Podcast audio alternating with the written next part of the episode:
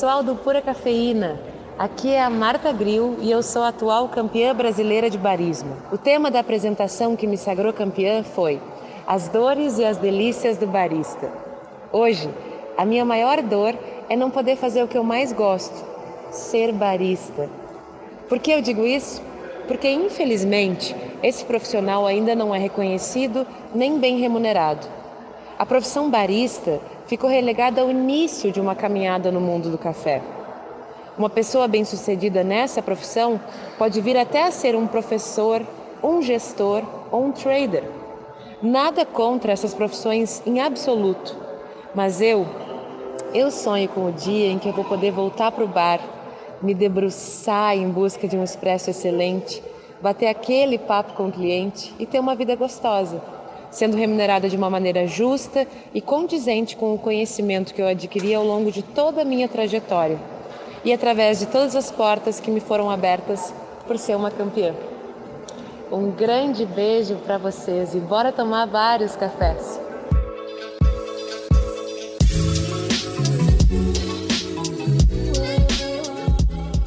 Salve, salve, ouvintes! Está começando mais um episódio do Pura Cafeína e hoje Momento comemoração, décimo episódio. Chegamos até aqui e esse episódio é mais do que especial, porque o tema é complexo, é maravilhoso.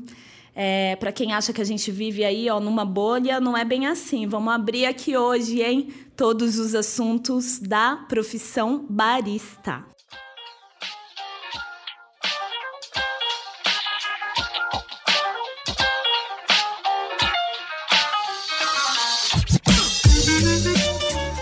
E hoje aqui na minha frente, vocês se lembram? Primeiro episódio, eu falei para vocês que meus amigos são foda, não falei? Então, cara, hoje tá aqui, ó, Estela Simões e Cauã Sperling. Falei certo, Cauã? Certinho, minha querida.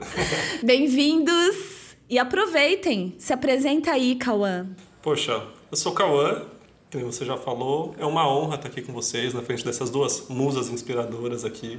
Uh! A gente se divertindo, falando do que mais gosta e espero que vocês se divirtam também um pouquinho. Eu sou do Fora da Lei Café, a gente trabalha num modo loucura e a gente tenta fazer o que gosta, que eu acho que também é importante pro barista. Você e quem mesmo? Eu e a Cláudia, né? Cláudia, um é 90, beijo, querida. 90% Cláudia, 10% Cauã lá no Fora. Maravilhosa, isso aí. Estelinha! Meu nome é Estela, eu trabalho no Isso é Café. Comecei como barista em 2017. Hoje eu tô longe das cafeterias, mas perto do café. Muito perto do café, né? Isso aí. Nossa, é tanta coisa, né, que dá para fazer. Eu acho que o barismo abrange tanta coisa, né? Eu fiz cursos de barista. É estranho falar que eu sou barista, mas eu uso muito das técnicas do que eu aprendi lá para escrever, para gravar esse programa, para me comunicar com as pessoas. Mas para quem não sabe, eu não estou na frente de uma máquina. Se eu fosse vaporizar usar um leite hoje, por exemplo, Jesus Cristo. Por isso que vocês não me veem aí participando do nem dos TNTs. TNT, gente, é uma é, competição, tipo bolão, sabe? Você chega, faz lá sua inscrição, paga 10, 20 reais e no fim quem ganha para fazer o latte art, o desenho ali do leite derramado sobre o café, acaba levando a bolada toda. É mais ou menos isso, né, galera? Exatamente. Tudo juiz lá é café com leite. É isso aí. Mas hoje a gente vai falar das dores e dos amores aí dessa profissão. Tem no decorrer do programa vocês vão ouvir aí diversos profissionais é, baristas no Brasil, de diferentes regiões. Não dava para contemplar aqui nesse programa todas as regiões, né? Então, um beijo aí para todos os baristas e todas as baristas do Brasil inteiro, do país inteiro, do mundo inteiro. Mas tem muita gente que ainda vai falar, vai ser fonte aqui do podcast Pura Cafeína em episódios sobre outros assuntos, né? Mas hoje a gente tem aí presenças maravilhosas da galera que mandou áudio pra gente, contando um pouco sobre sua experiência, ou sobre as dores, ou sobre os amores, ou inspirando muita gente que vai ouvir esse programa. Então, para começar, Cauã, fala o que, que é um barista e o que faz. É uma pessoa, né? Do que é come, pessoa. o que se alimenta, como dorme. Onde vive, o que faz. Ai, ai. de pura cafeína, né, que vive um barista. Mas me conta um pouco o que precisa ter um profissional para falar, ah, eu sou um barista. Ninguém sai de um curso barista. Você sai ali com certificado que você fez um curso de barista, imagino eu, né? Sim. A gente, na verdade, não sabe muito bem que horas que a gente vira barista. Né? Porque você sai do curso, você não é barista. Você começa a trabalhar na cafeteria, será que eu já sou barista agora? Será que não? O que, que vai te falar que você é barista? Esse é o, é o momento mais difícil, né? Para mim é você ter uma preocupação em entregar uma boa bebida e principalmente atender o seu cliente do jeito que ele quer ser atendido. Isso é um barista, você está prestando um serviço, igual um cabeleireiro, por exemplo. É, você vai fazer o melhor possível, não necessariamente é o melhor café, ah, ele é campeão mundial, entregou agora, ele é barista. Não, é você tentar atender o que a pessoa está te pedindo da melhor forma possível, utilizando técnicas, né? Mas barista como um todo, que nem você falou, é um universo muito grande. Você pode estar pilotando a máquina, que nem você comentou. Você pode estar tá comprando café, você pode torrar, lógico, tem um mestre de torra, mas o barista ele tem que entender de torra também. Ele vai ter que limpar o chão da cafeteria, ele vai ter que escolher a música, ele vai ter que fazer a limpeza pesada, ele vai ter que abrir, fechar, mudar o ar-condicionado, trocar uma lâmpada. O que, que é barista? É tudo, né? Essa é a parte mais difícil da gente definir e está desorganizada no momento. São muitas coisas que se transformam em um barista. E às vezes são funções à parte da profissão. Estela, o que, que é um barista? o que, que, o barista que é um faz? Barista? Enquanto você estava falando, eu fiquei imaginando, pensando, quando eu me identifiquei como barista. Fui no cartório e o cara falou: profissão? Aí eu falei: barista. Barista? Eu vou por bartender aqui. Eu falei, não, moço, quero barista. Porque eu tô estudando todos os dias. Eu tô trabalhando todos os dias com isso. Eu sou barista. E eu nem fazia expresso no Mirante 9 de Julho ainda. Mas eu estudava muito. E eu queria entender o que o cliente estava pedindo para mim quando ele queria um café forte, mais coado. Eu eu queria achar o que aquele cliente estava pedindo para mim, que é exatamente o que ele falou. Usar tudo aquilo que eu estava estudando para dar o que o, o cliente queria. Na minha opinião, o barista ele tem que entender a cadeia completa, ele tem que entender da torre, ele tem que saber do pós-colheita, ele tem, mas ele não, não pode sentar em cima desse estudo e falar eu sou um especialista, você é cliente, você vai beber o que eu quiser. Esse expresso não tá, Marco. Tá, você que não sabe o que é acidez. É isso. Isso me afastou um pouco do balcão, porque eu encontrei muitas, muitos colegas fazendo isso, mas para mim conseguir traduzir a cadeia na xícara é o que faz um atendente ser barista. É, ele, ele tem traduzir para o cliente. É, isso para mim é ser barista, é usar o estudo através do serviço. Eu acredito muito que é o serviço que é o porta-voz de toda a cadeia. E se o barista acha que é só estudar, se ele acha que é só saber, ele tá no, no lugar errado da cadeia. Porque na ponta onde o barista tá, ele tem que ser porta-voz. Não tem. Para mim, o dia que eu descobri que eu era barista foi quando eu descobri que eu era o porta-voz da cadeia. Eu falei, é isso que eu quero ser. Oiê, meu nome é Heloísa Parisi, sou proprietária da Colibri Cafés Especiais aqui de Blumenau, Santa Catarina. E a pedido da Gi, estou fazendo esse relato sobre como é ter essa maravilhosa profissão que é o barismo.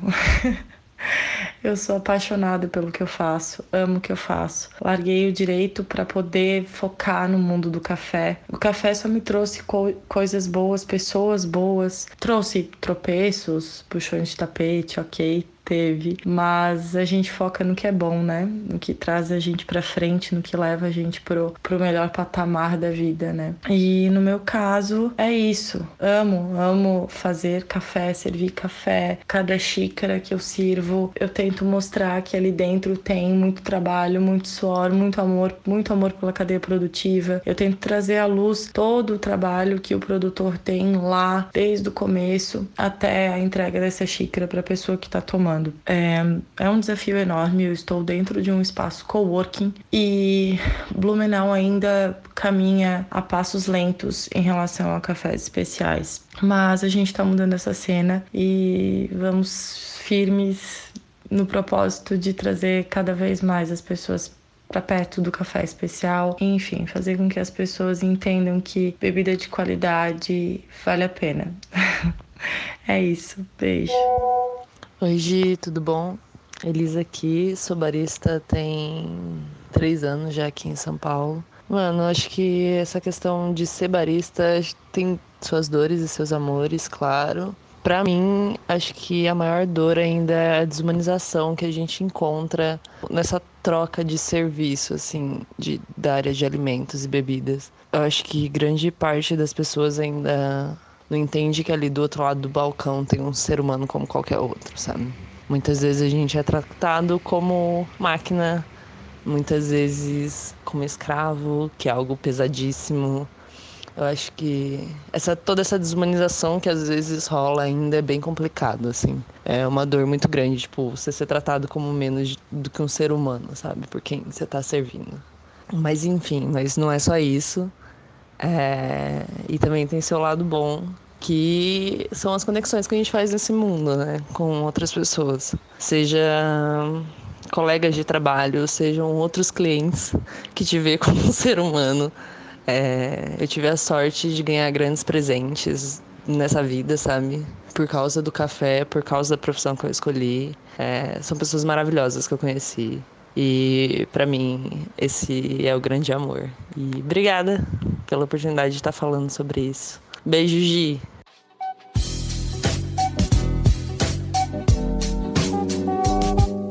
É muito legal, juntando o que vocês dois falaram, e juntando uma coisa também que eu falo sempre, porque é, eu tenho diploma de jornalismo, né, de comunicação social.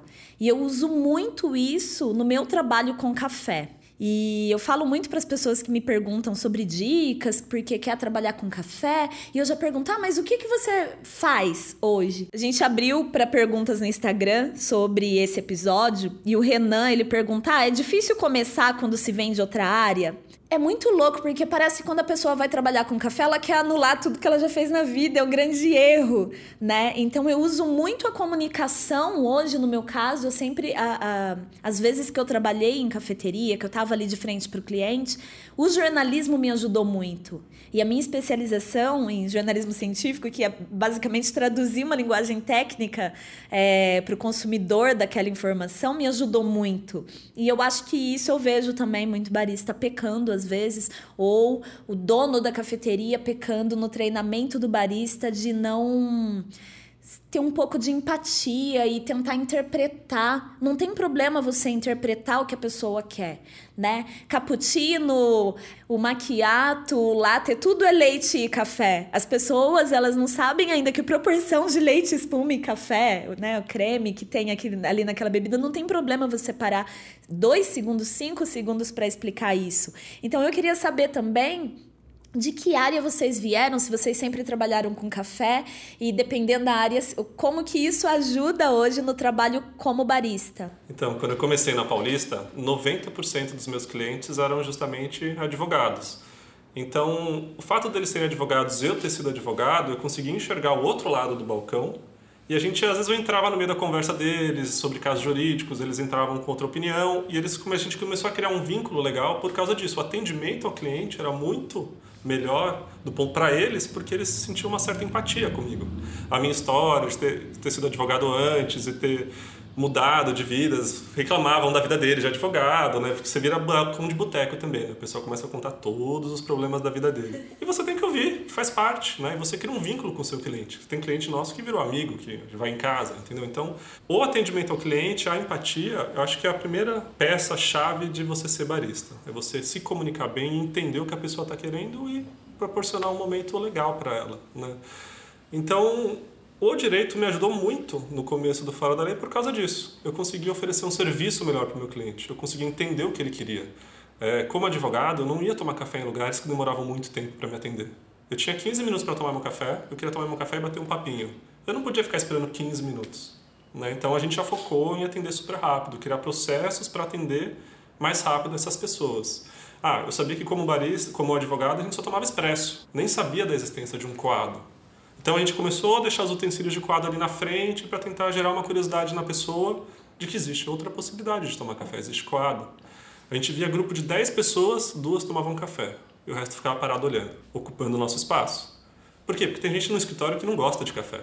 Então você tem que ter outro tipo de bebida, bebida doce, bebida gelada, para tentar atrair esse público também. Então, o fato de enxergar o outro lado como advogado fez eu melhorar o meu atendimento como barista. Já fez parte, do, inclusive, do seu plano de negócio que você foi ajustando aos poucos, né? E é justamente isso de ajustar. Uhum. Você não pode vir com um plano fechado. Ah, eu vou fazer isso, aquilo, só vou servir coado de ponta cabeça. Não. O que, que seu cliente quer? Vamos entender o que está acontecendo porque o caminhãozinho era legal por isso. Você saía da Paulista e ia vender café na Vila Madalena, mudava completamente.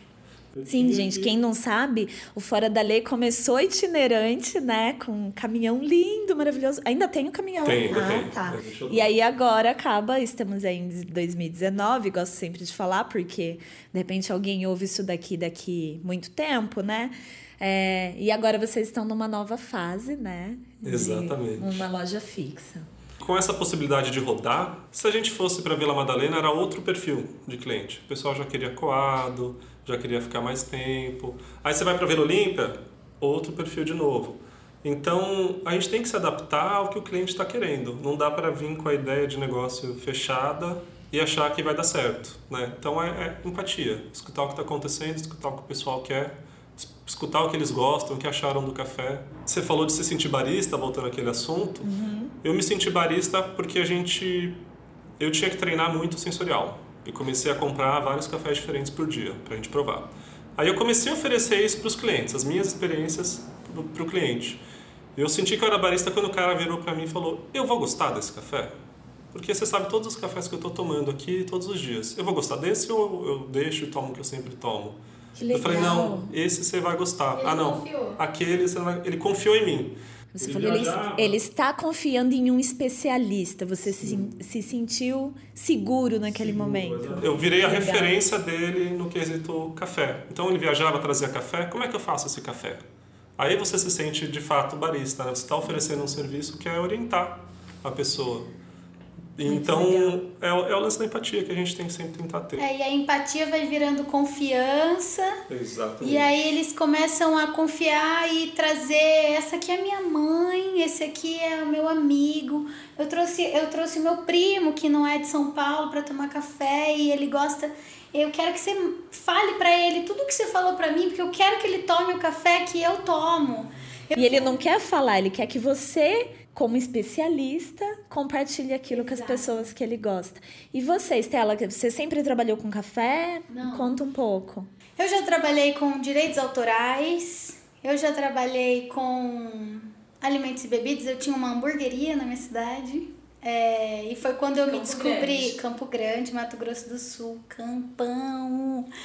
é, quando eu descobri que eu gostava do atendimento eu me descobri assim no atendimento, eu falei, eu quero isso para mim. Mas na época eu tava em 2015, eu tava numa fase muito empreendedora da minha vida, assim, eu queria abrir um negócio para dar certo e o café me chamou atenção porque eu pensei, poxa, é água, o café se eu não moer não estraga, é um docinho, eu não preciso ter uma cozinha, eu vou pro café. Aí eu abri uma, um, um balcão de café num food park também. Era, era um balcão, mas era fixo num food park. E aí eu, eu todos os dias eu penso nisso. Gente, os cachorros estão latindo e a gente decidiu não parar por isso. É. Uma sexta-feira, hoje, dia da gravação. Aqui, como eu disse, nesse. Sexta 13. Sexta 13. Os bichinhos estão aí loucos, ó. Acho que ele parou. É... A gente vai continuar, vamos e lá. E aí, tem, todos os dias eu penso nisso que eu não sei em que momento a minha, a minha vibe empreendedora começou a desacelerar e o café me pegou. Foi quando eu decidi fechar minha empresa em Campo Grande e vir para São Paulo para aprender o que realmente estava acontecendo no mundo do café. E aí eu, eu falo, eu vim pra trabalhar no Nano, Cafés Especiais, quando a Amora, filha do casal que é dono de lá, tava para nascer, e eu fiquei ajudando eles enquanto a Lívia tava de licença maternidade. A gente se conheceu lá, né? Sim. É verdade, porque eu fui para lá pro Nano Cafés Especiais tava, tinha acabado de abrir a segunda loja, né? Tinha uma na Vila Madalena, aí tinha essa na que tava abrindo na Casa Jardim Secreto. Eu fui lá dar uma força, mas por conta do pura cafeína eu não podia ficar muito tempo mais. E aí você chegou. Ai, eu cheguei. E eu nem lembrava que a gente se conheceu lá no Nano. Eu sou Demais. muito grata ao Robin e a Lívia também. E a Amora, né, que Amora, nasceu e proporcionou esse momento pra gente. Toda vez que eu encontro a Amora, eu falo, olha lá o tamanho da minha vida de barista, ó, dois anos. É, mas eu sou muito grata porque eu, eu tive um espaço para ser treinada, para entender como era a, a vida de barista de fato, porque até então em Campo Grande eu era vista como proprietária e não como especialista. Foi muito importante para mim ficar esses 30 dias lá no Nano e depois de lá, que eu fui pro Mirante 9 de Julho, e aí vi como era a paulista com café, mas é, complementando o que o Cauã disse sobre o ajustar, é diário. Ajustar o serviço de café na cafeteria é diário. Estudar café é diário. Então, quando as pessoas perguntam que curso que você fez, eu falo, eu estudo.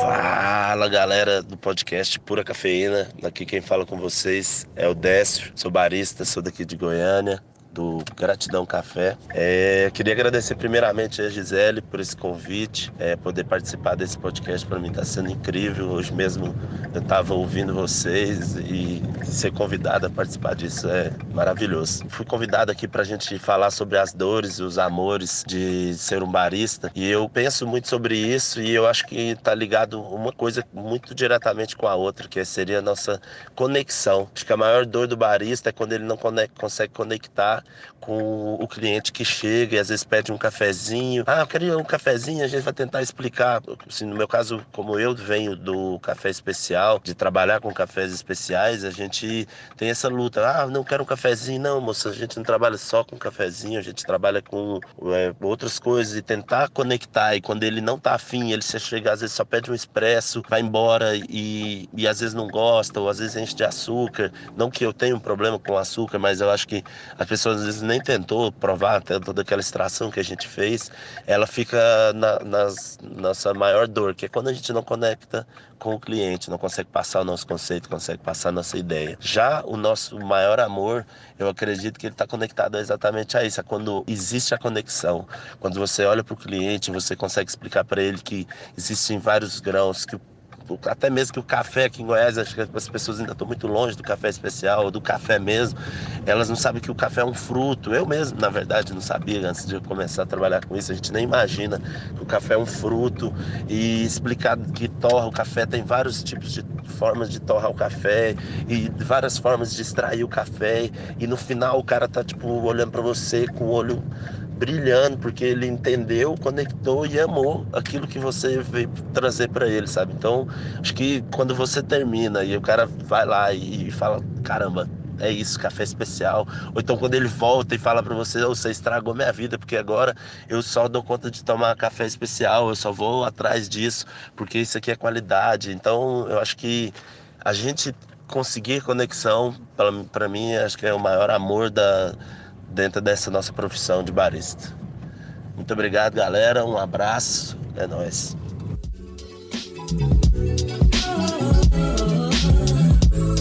Muita gente aqui no Instagram nessas perguntas perguntou sobre curso. Eu acho que vale muito um episódio aí na próxima temporada, né? É meu plano fazer um episódio só sobre formação, específico, é, convidando pessoas de escolas de barismo. Mas eu quero saber um pouco sobre isso. Você pode continuar falando, depois eu quero que você fale também, Cauã, é, onde vocês estudaram e. É a dúvida mais, né? É o que as pessoas te procuram perguntando: ah, me indica um curso de barista. Não, né? É, e é Não é só curso de barista, tem curso de muita coisa para o barista. E é o que o Cauã disse, ele falou, você termina o curso, você não se sente barista. Sim. Você começa a trabalhar em cafeteria, você ainda não se sente barista. Você ainda não, não tem confiança de chegar no cartório e falar, põe aí na profissão barista. Tem bastante gente que sente. Pois é. Então, por favor, não se sintam baristas saindo do curso de barismo. É. Por melhor que sejam seus mestres, aguardem as cenas dos próximos O capítulos. que, eu, né? o que eu gosto sempre de ressaltar é que a nossa profissão é muito nova.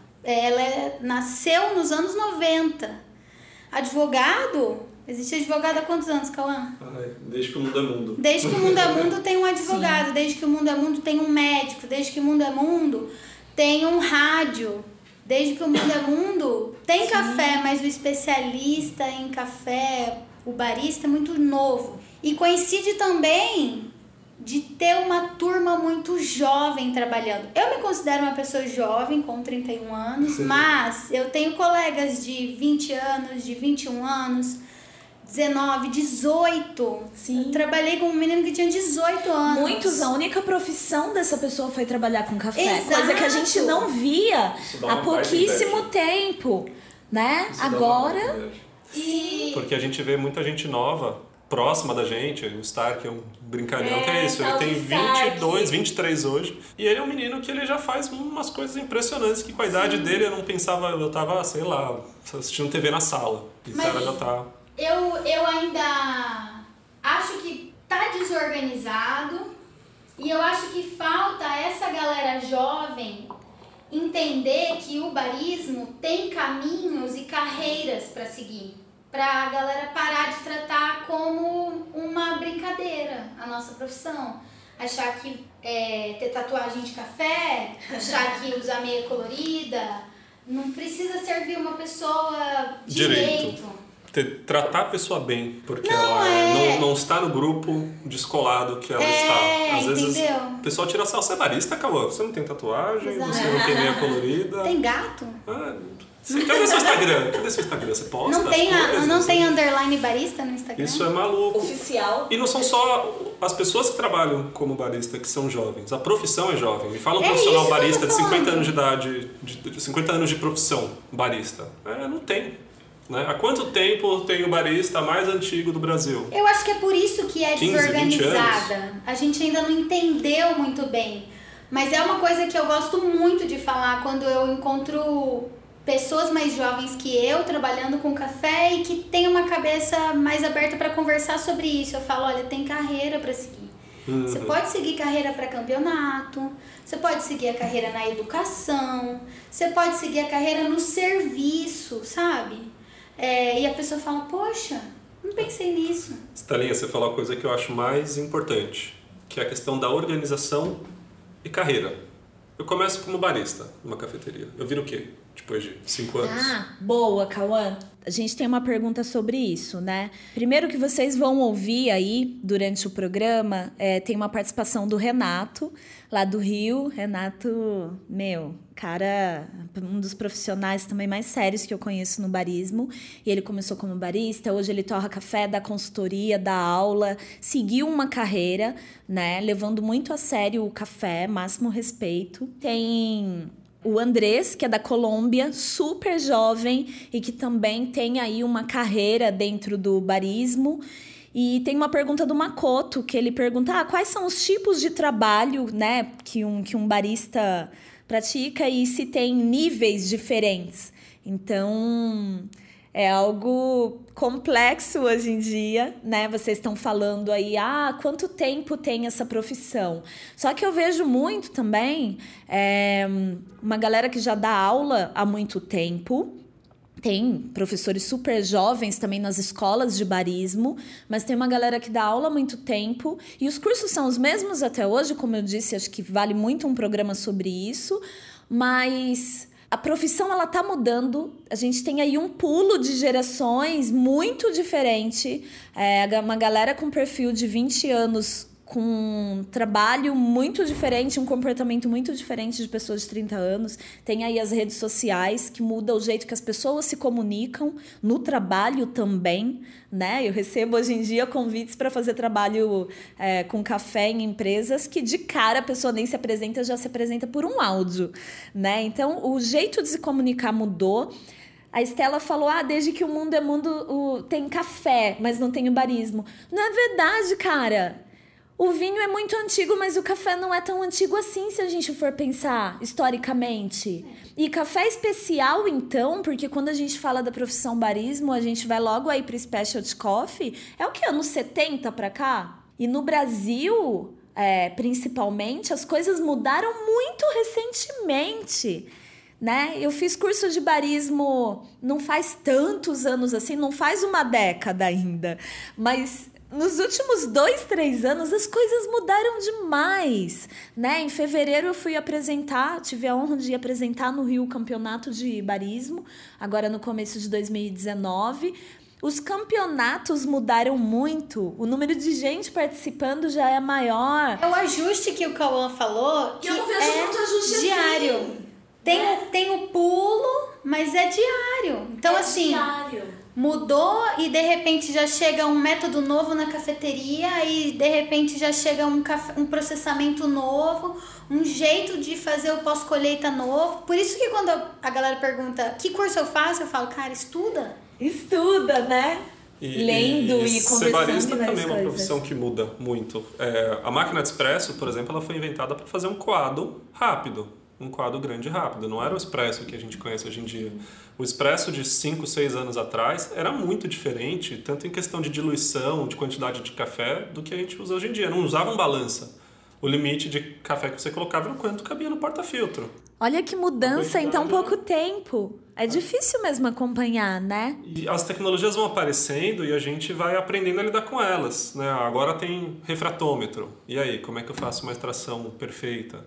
É só isso que vai influenciar, é meu paladar, a gente fica perdido e vira uma loucura, vira uma guerra, porque daí tem os pró-refratômetros, os contra-refratômetros, e aí você já começa a usar Explica outros Explica aí pra galera o que é um refratômetro. Um refratômetro é uma maquininha que você pinga uma gota de café e ele consegue analisar as partículas de café que tem naquela gota de água e com a proporção de café que você usou, ele te dá se a sua extração foi eficiente ou não. Então eu consigo... Tanto de sólidos, né? De sólidos dissolvidos. É o quanto você conseguiu dissolver daquele café, de quanto de fato você transformou em bebida. Então, se de repente eu uso um quilo de café e chego num resultado, aquele eu posso ter feito um café muito mal feito. Eu desperdicei 900 gramas de café. E o contrário pode acontecer. Você pode usar uma grama de café e ter um resultado que você tirou tudo que dava para tirar de possível daquele café. E aí, galera? Eu me chamo Alexandre Vasques, também sou barista e recentemente abri uma operação que também serve café especial e toda essa história começou faz pouco tempo. É, no momento que eu estava me sentindo cada vez mais desconectado com a vida de dentro de um escritório e cada vez mais apaixonado pelo café que eu consumia no eixo clássico paulistano Pinheiro Santa Cecília, foi que eu decidi conhecer mais desse mundo, é, fazendo o curso da GI, e é lá que eu vi o quão imenso e fascinante era o mundo do café especial. De lá para cá eu também fiz o curso Porque eu não abri uma cafeteria da Flavinha e também fiz curso de barista júnior, barista sênior, até que eu resolvi dar um tempo na minha carreira em propaganda e branding para ver como era na prática uma operação de café especial. Foi quando eu recebi uma oportunidade, né, de trabalhar com profissionais muito legais, gentis, né, que dividiram todo o conhecimento comigo, tiveram paciência, além, claro, né, do privilégio de poder, né, fazer uma mudança, né, financeira na minha vida e é, passar por alguns pequenos sacrifícios, né, sair do AP, voltar a morar com os pais, enfim, já que o barista no Brasil é mais uma das profissões que, na imensa maioria das vezes, não é ainda remunerado proporcionalmente né, ao tempo de estudo e dedicação tanto física quanto mental né, que a profissão exige. Foi no meio desse processo que eu vi né, que eu precisava voltar até para propaganda para fazer mais um fôlego né, financeiro para conseguir empreender de fato né, no mundo do café. Foi quando o PL e a Intel, né, que são os fundadores da Fazenda lá no Alto, me chamaram para ser sócio da venda mensal deles, que é o Lab, onde a gente vende os ingredientes né, que eles produzem na fazenda. E lá a gente também montou um balcão degustação onde todo mundo pode experimentar tudo isso né, da forma mais inatura e fresca possível. E, e onde o café é mais um ingrediente né, que a gente tem todo o cuidado de extrair da forma digna né, todo o trabalho que os produtores, produtoras das mestres de torra tiveram. É, e hoje, olhando para esses tempos, né, que eu passei, eu vejo que eu faria tudo de novo, né? Até porque eu acredito que trabalhar com café especial também é uma forma de resistir a um mundo tão acelerado, né? E que o ideal é a gente respeitar o tempo e o estado natural das coisas, né? E é isso. Queria aproveitar e convidar todos vocês para continuar esse papo no Lanoto Lab. Valeu!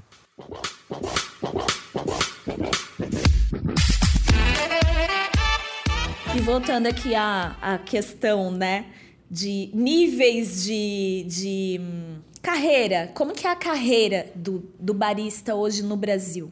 É, eu acho que é, tá muito desorganizado ainda. Uma padaria é mais organizada que uma cafeteria. Por quê? Porque na padaria você tem o chapeiro, vai tratar da chapa, tem o cara que atende e só entrega os pães, tem o copeiro, que vai fazer os sucos e preparar e montar os pratos, e vai ter a pessoa que tira o café, que é o barista.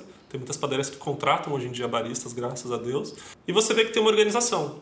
O chapeiro não vai tirar café, o copeiro não vai entregar pão, eles não se misturam. Agora você vai numa cafeteria, só tem barista.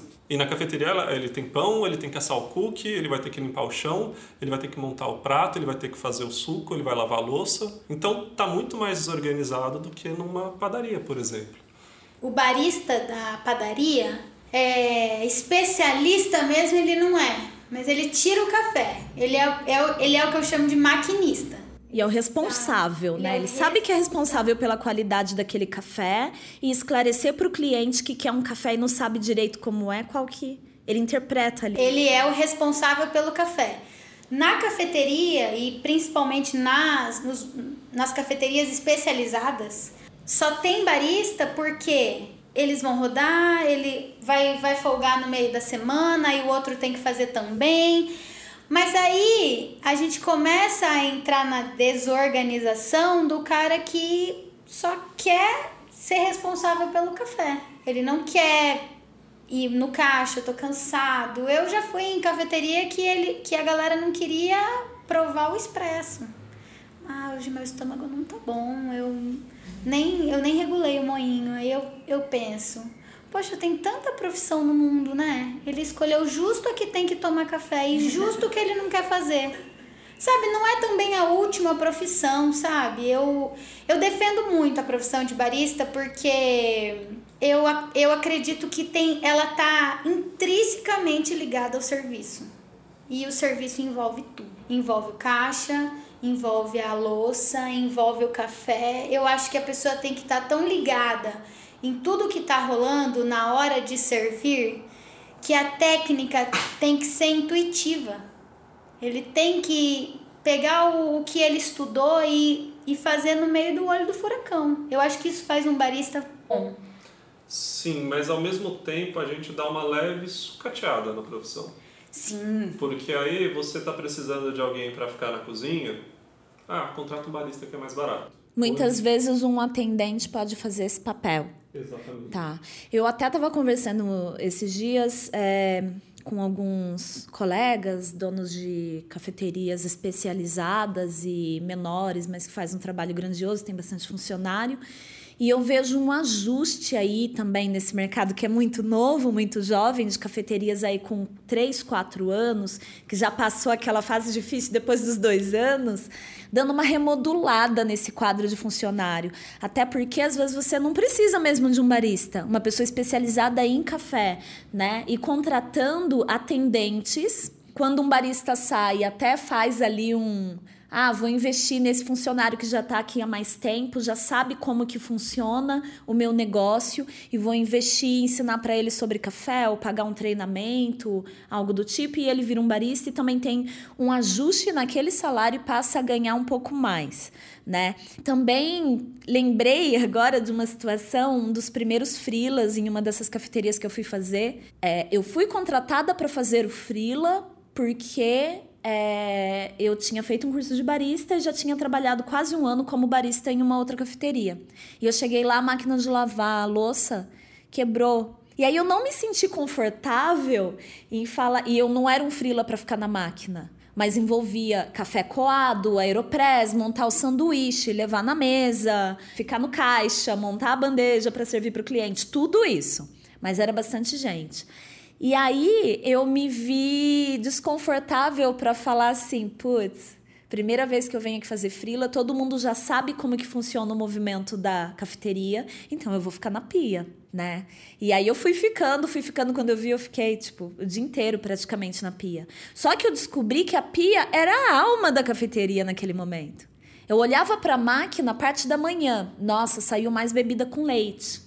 Então o barista precisa de xícara para cappuccino. Então é essa que eu tenho que lavar primeiro. Depois eu lavo o potinho da geleia ou a xícara do expresso. Opa, tá acabando a xícara do expresso. Nossa, tá voltando muito café na xícara. Eu conhecia o barista e eu falei: "Cara, vamos provar?" "Ah, vamos, vamos provar." E aí a gente viu que o café tava ácido demais. Depois começou a volta, é, voltar muita geleia dentro do potinho que saía com a geleia, com o pão, com a torrada. Aí eu, cara, acho que dá para economizar nessa geleia, porque tá voltando muito. Tá enchendo. Não, não é essa quantidade, tem que colocar menos, a dona do lugar falou. E foi ajustando. E ali eu percebi como que a pia é importante. Eu ainda vejo muito, Barissa. Quando eu fiz curso, Regina Machado, um beijo, Rê, que hoje está no Coffee Lab. Na época eu fiz o curso com ela, ela dava os cursos dela mesma, montado por ela no Sofá Café. Pinheiro, São Paulo, mas eu lembro que ela falava, cara, até no curso, acabou, vocês vão pra pia lavar todas as xícaras. E xícara de leite fica cheirando leite, tem que tomar um cuidado com isso. Senão, é, né, a xícara vai ficar sempre com esse cheiro. Era um cuidado com a limpeza impressionante. Por que que hoje, me respondam, me responda, Estela, por que que hoje tem tanto barista que não quer lavar louça? Gi, você falou uma coisa que é fundamental quando você está prestando atenção no seu trabalho como um todo, não existe trabalho inútil, tá? Quando eu era advogado, Ei, no começo, uh, a gente não começa advogado, a gente começa estagiário. Você faz o quê? Tira cópia. Se você só tira cópia, põe na impressora, espera, pega de volta, põe na impressora. O meu primeiro chefe falou: Olha, lê tudo que você está imprimindo. Eu falei: Mas por quê? Lê, lê tudo que você está imprimindo, você vai aprender alguma coisa com isso. De saber o que eu estava imprimindo, eu sabia qual era o próximo passo. Eu conseguia enxergar o que ia acontecer e já me antecipava. E por saber o que ia acontecer, ah, você já está entendendo como funciona? Ah, então peraí, então para de tirar cópia, vamos para outra função. Carreira. Carreira. Carreira. Barista. A gente entra aí justamente nessa história dos níveis Exatamente. que um barista pode ter ali. Ele tem que sacar isso. Então a carreira numa cafeteria tem que ser assim também. Eu não posso ser o barista que lava a louça, que fica na máquina, que atende o caixa. Eu posso fazer tudo? Posso. Isso daí é um head barista, um barista-chefe. Ele é o responsável por tudo. Só que você começando, você tem que ter uma progressão. Olha, então você vai começar a lavar louça. Você começando a lavar louça, você já entende essa dinâmica que você colocou. Ah, tá sobrando isso, tá faltando isso. O que, que eu faço primeiro? O que, que eu faço depois? O que, que eu entrego antes? O que, que eu entrego depois? Saiu da louça, ah, agora você vai ficar na máquina, vai ficar junto com o barista-chefe regulando a máquina de expresso todo dia vai chegar mais cedo na cafeteria para aprender a regular e um dia você ser a pessoa que regula a máquina. Segundo passo na profissão. Ah, de repente você não gosta de fazer isso, eu gosto de conversar com os clientes, eu gosto de vender os métodos, por exemplo, que é super importante. Método, pacotinho, pacotinho, vender. Então você tem que aproveitar também as habilidades individuais de cada um e saber direcionar numa carreira dentro da cafeteria. Quando, é quando eu estava na hamburgueria que eu descobri o o meu amor pelo atendimento, a minha paixão pela hospitalidade, eu falei, aí eu fui pro café e o café me pegou, eu fechei, vim pra, vim pra São Paulo, eu falei, eu quero trabalhar com hospitalidade. É por isso que eu falo muito do serviço do café e eu acho que a, a minha carreira reflete muito isso. Eu comecei lavando louça, eu fui para comidinhas, depois eu fui pro drinks gelados, Aí depois, o drink gelado, gente, resumindo, é um copo, duas pedras de gelo e um cold brew. Era isso que eu, quando eu fui, fui pro drinks gelados, eu colocava duas pedras de gelo e servia o cold brew. Dos drinks gelados eu fui pro coado, do coado eu fui pra caixa. Três meses depois eu fiz meu primeiro expresso. Depois eu fui para quando eu vi que eles queriam começar a me passar para gerência, eu falei não, opa, eu fechei a minha empresa porque eu não queria preencher planilha. Eu não quero ser gerente de cafeteria. Como é que eu vou continuar trabalhando nesse lugar que eu amo, que os meus colegas são maravilhosos, sem ser gerente? Eu não queria ser gerente. E por que, que gerente é a evolução da carreira? É a progressão natural? Não é. eu falei, eu preciso, ser, eu preciso né? sair daqui. Aí eu falei, pô, eu sou muito boa de conversa. Eu vou começar a vender esses pacotes aí, vamos ver o que, que acontece. E aí comecei a vender os pacotes mais no balcão. Falei, é aqui que eu quero, é esse caminho que eu quero chegar. E cheguei pro meu patrão e falei, eu não quero ser gerente, eu gosto da parte do atendimento e eu acho que é, o departamento comercial pode estar nascendo aqui. E ele falou, vamos nessa. Eu tenho muita sorte de, de trabalhar nesse café, porque eu sou muito protegida por eles, mas assim, tá tão abertos para ter uma carreira também. Mas eu acho que começa porque eu, eu sei o que eu quero. Eu acho que o barista, ele quando ele entra na carreira do café, ele tem que começar a entender para onde ele pode ir, para se antecipar. Como é a antecipação dos pedidos, eu acho que ele tem que antecipar um pouco a carreira. Tipo, pô, eu sei fazer tudo, mas eu não quero ser gerente. Eu sei fazer tudo, mas eu não quero ser comercial. Eu sei fazer tudo, mas eu quero ser professor. Eu quero dar curso, eu quero dar treinamento. Hoje, que massa poder falar contigo, saudade de você. É bom falar da nossa profissão também, nossas, nossas dores, nossos amores do, do dia a dia, mas ao mesmo tempo a gente mexendo com, com café, que é o que a gente gosta tanto, que envolve tanto a gente. Para quem não me conhece, eu sou Alexandre, eu sou barista aqui de Belo Horizonte.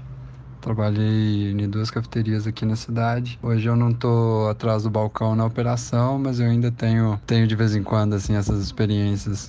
É, hoje eu tenho um clube de assinaturas, eu faço cold brews aqui na cidade. Tenho, tenho um projeto que chama Conta Café que tem rolado aqui. Mas durante quatro anos eu trabalhei como barista aqui em BH mesmo. Fiz minha formação aqui, fiz minha experiência. É, fiquei à frente de duas cafeterias grandes aqui da cidade. Tive tive experiências ótimas, incríveis, tive experiências não tão legais, mas mesmo assim, no final das contas, eu curtia, sempre curti muito assim o, o, nosso trabalho, tudo que a gente faz, tudo que envolve, todas as conexões. E vida de barista é meio louca, né? Porque a princípio de tudo, uma coisa que me deixava louca assim é porque a gente não se vê. A gente não tem tanto troca de ideia entre outros baristas que a gente, pelo menos aqui em BH, a gente trabalha todo mundo no mesmo horário. Aí quando a gente tá livre, a gente quer ficar longe da cafeteria e tem tipo amigos que eu não vejo faz muito tempo assim, mas que são são baristas também e é meio uma loucura. E, cara, dia a dia de cafeteria é, é doido, né? Porque tem dia que vai ser loucura, correria total, época de feira, época de movimento alto, assim, é louco e tem dia que você fica mais de boa, que você pode estudar, que você pode fazer as coisas. Por, ser uma profissão nova, nem sempre todo mundo entende o que, que você faz. Consumidor, a maioria não entende muito o que você faz, mas é a chance de você ter uma, uma conexão, de você explicar alguma coisa nova para a pessoa, para poder mudar um pouco a perspectiva que ela tem do, do café, mostrar que tem outra, um outro projeto rolando, um outro rolê mesmo, que tem um café que é melhor do que a pessoa está consumindo, que tem pessoas por trás daquilo, que não é, não sou só eu que estou fazendo café ali para aquela pessoa, ela já tem, um, já tem uma longa história, assim, então eu sempre curti muito essa, essa conexão do café, assim, de poder juntar. Ser o porta-voz da história de muita gente, sabe? De todo mundo que, que trabalhou pesado, igual a gente que trabalha na cafeteria ali, para ter, mostrar, ter essa experiência, né, pra galera. Então, hoje dando aula, formando novos baristas e consumidores, eu vejo muito muito isso, assim, esse ponto de vista de poder passar para as pessoas que não é, você não está ali só fazendo um café, você não está ali só servindo uma pessoa, você é o porta-voz de, de algo, assim, tem um, algo maior em volta daquela xícara e ao mesmo tempo você tá ali servindo um aconchego, aquele café que a pessoa às vezes quer só tomar um café, às vezes ela quer saber mais. Então esse, esse tato do dia a dia é uma coisa bem, bem massa assim da nossa profissão. Eu acho que a gente junto, a gente tem muito a, a crescer e desenvolver assim. Prazerão falar contigo. Um abraço.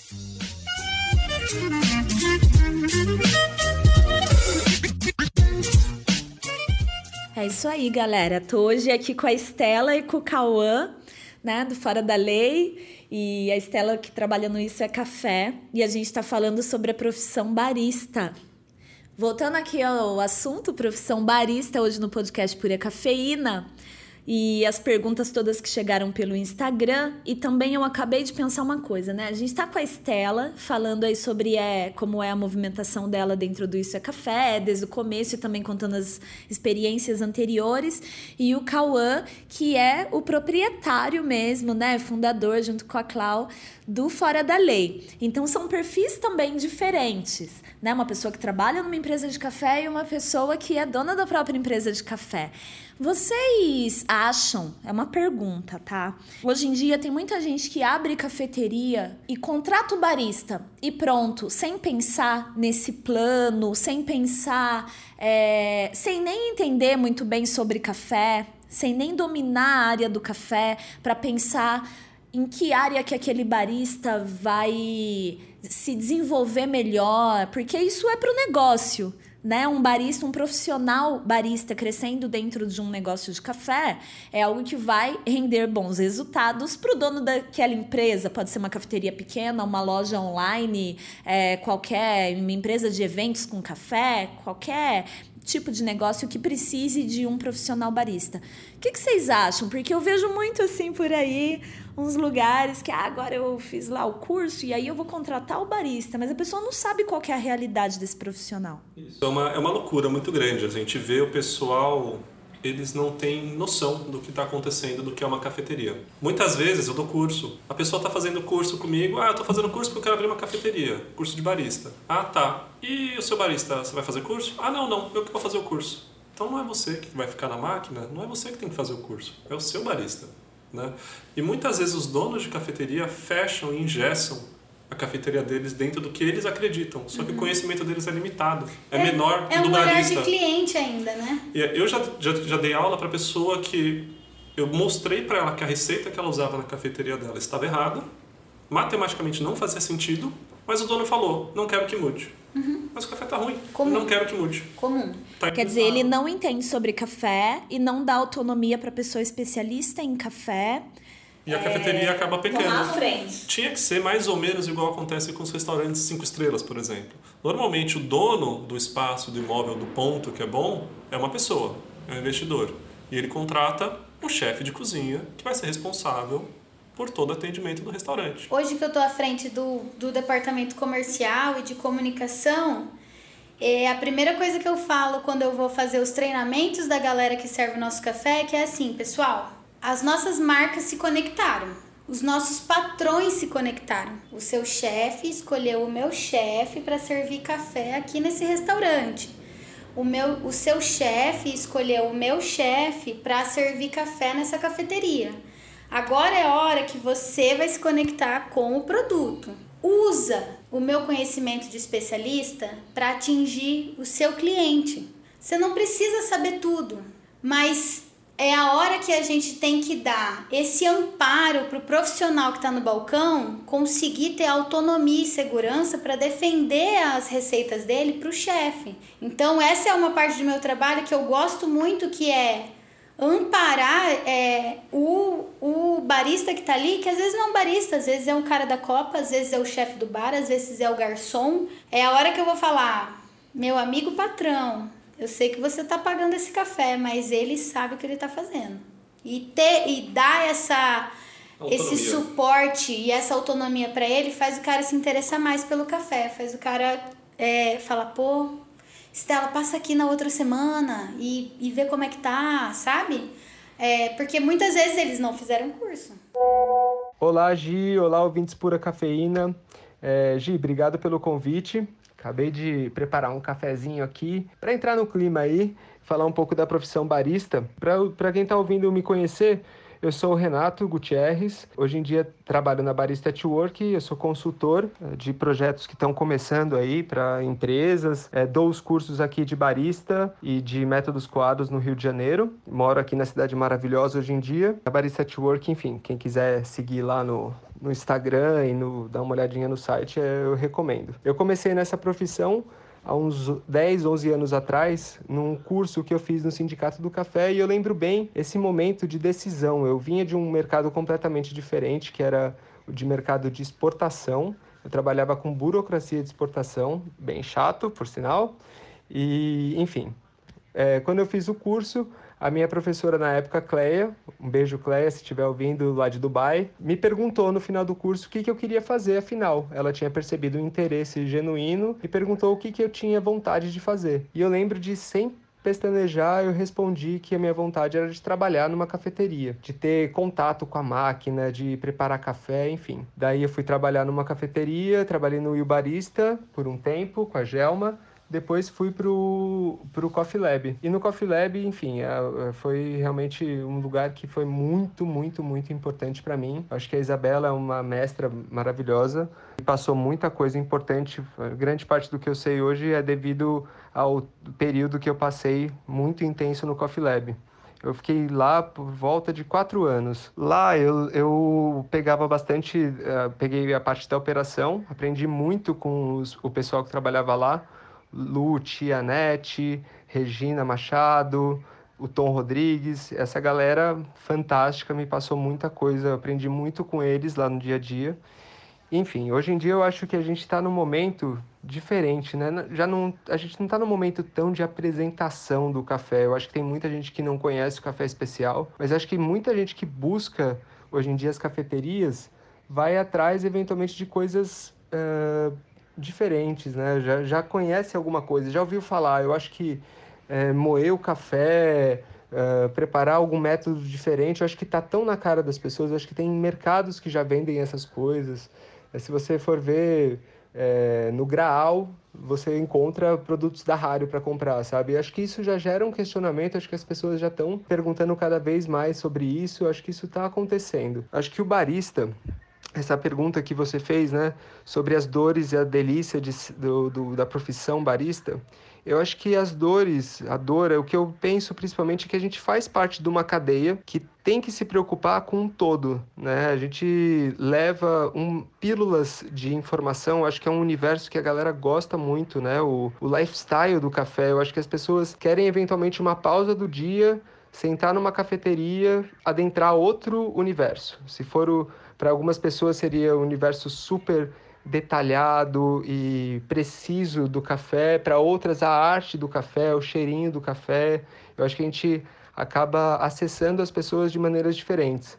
Mas eu acho que a, o papel do barista, e eu acho que isso talvez seja um, um pouco da dor, é que essa profissão ela não é tão valorizada quanto ela poderia ser. A gente é parte da cadeia, eu acho que uma parte muito importante. Eu acho que as grandes indústrias vieram aí também ajudando a disseminar a cultura do café, até o questionamento do café enquanto produto mesmo, né? Então acho que as indústrias ajudaram nisso, mas eu acho que aquele papel do dia a dia, aquela sementinha que a gente planta em cada uma das pessoas que vai deixar ela pensando nisso. Ela vai voltar do almoço, ou vai voltar para casa, ou enfim, vai trocar ideia com alguém. Aquela sementinha que germina e acaba desenvolvendo um, um interesse genuíno de cada pessoa no entorno do café. Eu acho que a dor é entender que a gente é parte dessa cadeia, muito uma parte importante dessa cadeia, que eu acho que é o de levar esse conhecimento para as pessoas. E eu acho que isso, por, por enquanto, ainda não é uma profissão valorizada enquanto como outras profissões. Eu acho que ela é uma profissão que ainda é, não é tão bem vista, assim, não, é, não dá para a gente viver de fato do café como barista, né? É, pensando no Brasil, é, do, do, momento que a gente está, socioeconômico, eu acho que é, eu acho que isso abrange várias outras profissões também, mas eu acho que o barismo entra um pouquinho nisso. Né? Eu acho que o desenvolvimento também das, do, eu vejo muito isso também, o desenvolvimento das pessoas, né? Como que como que as pessoas têm acesso a esse conhecimento e o que que elas proliferam por aí. Eu acho que isso é uma responsabilidade muito grande. Enfim, é, resumindo, eu acho que a dor seria um pouco esse lance do, do reconhecimento e, e não ver um, um jeito da gente viver disso hoje em dia. Acho que a gente vê os baristas aí. O meu caso, inclusive, foi esse. Eu acabei indo migrando para outras áreas, desde torra, é, degustação, conhecendo fazendas, e hoje em dia ministrando os cursos, né, passando um pouquinho desse, do, do conhecimento que eu adquiri nesses, nessa jornada. Enfim, eu acho, eu tenho fé que isso vai melhorar. Eu acho que a gente entra realmente com uma vontade muito grande de querer cooperar para isso. Acho que a gente quer contar sobre, sobre o produtor, sobre um método novo, sobre um jeito diferente de preparar um método novo, enfim. Eu acho que é, a gente sempre tem muita vontade de passar isso para frente, isso alimenta a gente. Inclusive, eu, eu tenho um questionamento com relação a isso, eu acho que isso para quem é apaixonado de fato, eu acho que ele entra para conta também, sabe? Eventualmente você não tá, sei lá, ganhando rios de dinheiro, mas assim, aquele sorriso no final do dia, aquela canseirinha gostosa que você fica pensando no que aconteceu no dia, eu acho que isso é muito,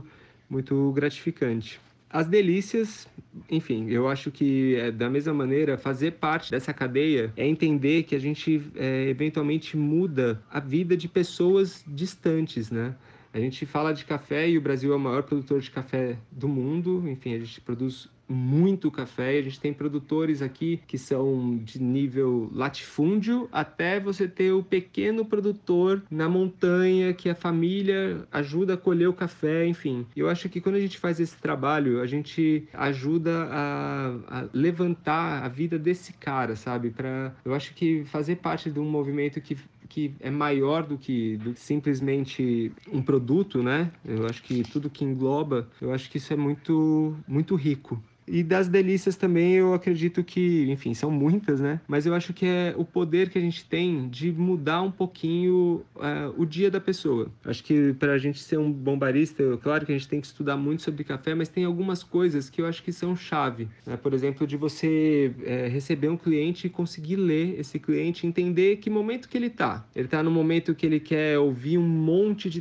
técnica, um monte de números, qual que é desse método, para onde veio, de onde veio, como faz, quantos gramas de café, qual a moagem. E tem aquele cliente que quer tomar um cafezinho, sair de lá com aquele gostinho bom na boca e tá tudo certo. Eu acho que esse poder que a gente tem, que é muito instantâneo, da gente servir alguma coisa para o cliente e já ter uma resposta no olhar dele, ou simplesmente de um obrigado, tal, muito bom, eu acho que isso já alimenta a gente com pílulas que deixam a gente muito animado. Enfim, Gi, eu espero que eu tenha conseguido responder sua, as suas perguntas.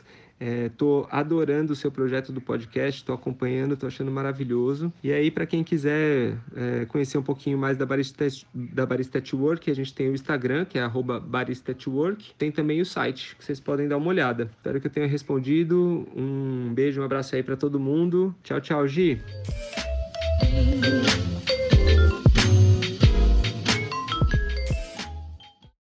Vocês acham que isso, junto com a remuneração, que eu acho que é uma ótima deixa para a gente falar sobre isso abertamente aqui, vocês acham que o conjunto disso é responsável pela rotatividade que a gente tem de, de baristas nas cafeterias? Porque eu vejo uma rotatividade absurda. E em alguns lugares eu não vejo essa rotatividade em determinadas cafeterias. Qual que é o motivo? É uma das perguntas também aqui a Natália ela é coffee lover, é uma queridona e cliente de várias cafeterias, inclusive do é cliente do Pura Cafeína, compra café, mas ela é cliente de várias cafeterias de São Paulo, quando viaja também frequenta as cafeterias e ela mesma já percebeu que existe uma rotatividade muito grande, né, de baristas. A que se deve essa rotatividade na opinião de vocês?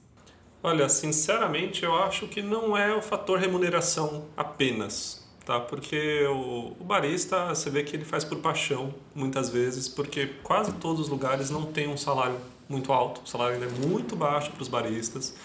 É, então, por isso que são pessoas jovens, porque em geral moram com os pais ainda, eles não têm um custo de vida tão alto. Você não vê um pai de três filhos barista, é, uma, é algo muito difícil, né? Então, o pessoal que trabalha hoje em dia trabalha por prazer, de uma certa forma, por paixão.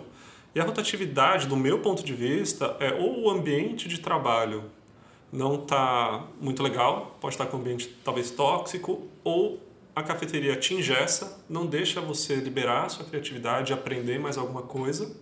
Não ou tem autonomia. Não tem autonomia, né? Ou a próprio, o, o, próprio, o próprio fato de você saturar o seu conhecimento no lugar e não ter inovação, por mais que seja o melhor lugar do mundo para trabalhar, você cansa se você só repete, faz a mesma coisa, você não muda e não tenta inovar em alguma coisa, usar uma tecnologia nova, usar um produto novo, mudar de café. E então eu acho que esse é um dos principais motivos do barista mudar. Eu acho que hoje em dia, para o perfil de profissionais, não é nem tanto o salário como se só, mas mais o que aquela função naquela cafeteria vai te trazer de conhecimento ou de satisfação. Então, às vezes, o lugar te deixa muito engessado, você não pode fazer nada, não pode mudar as regras da cafeteria, não pode fazer uma experiência, você quer ir embora. O piso salarial de um barista hoje no Brasil é em média quanto? R$ 1.200, 1.300 reais. E um atendente normalmente ganha a mesma coisa. Mesma coisa. É, tem lugares que o, o piso de atendente é 850 reais, né? O piso de atendente. O salário mínimo. Salário mínimo. Eles não enxergam a carreira, às vezes não tem como ele ir para gerência, que é a carreira mais próxima ali do balcão.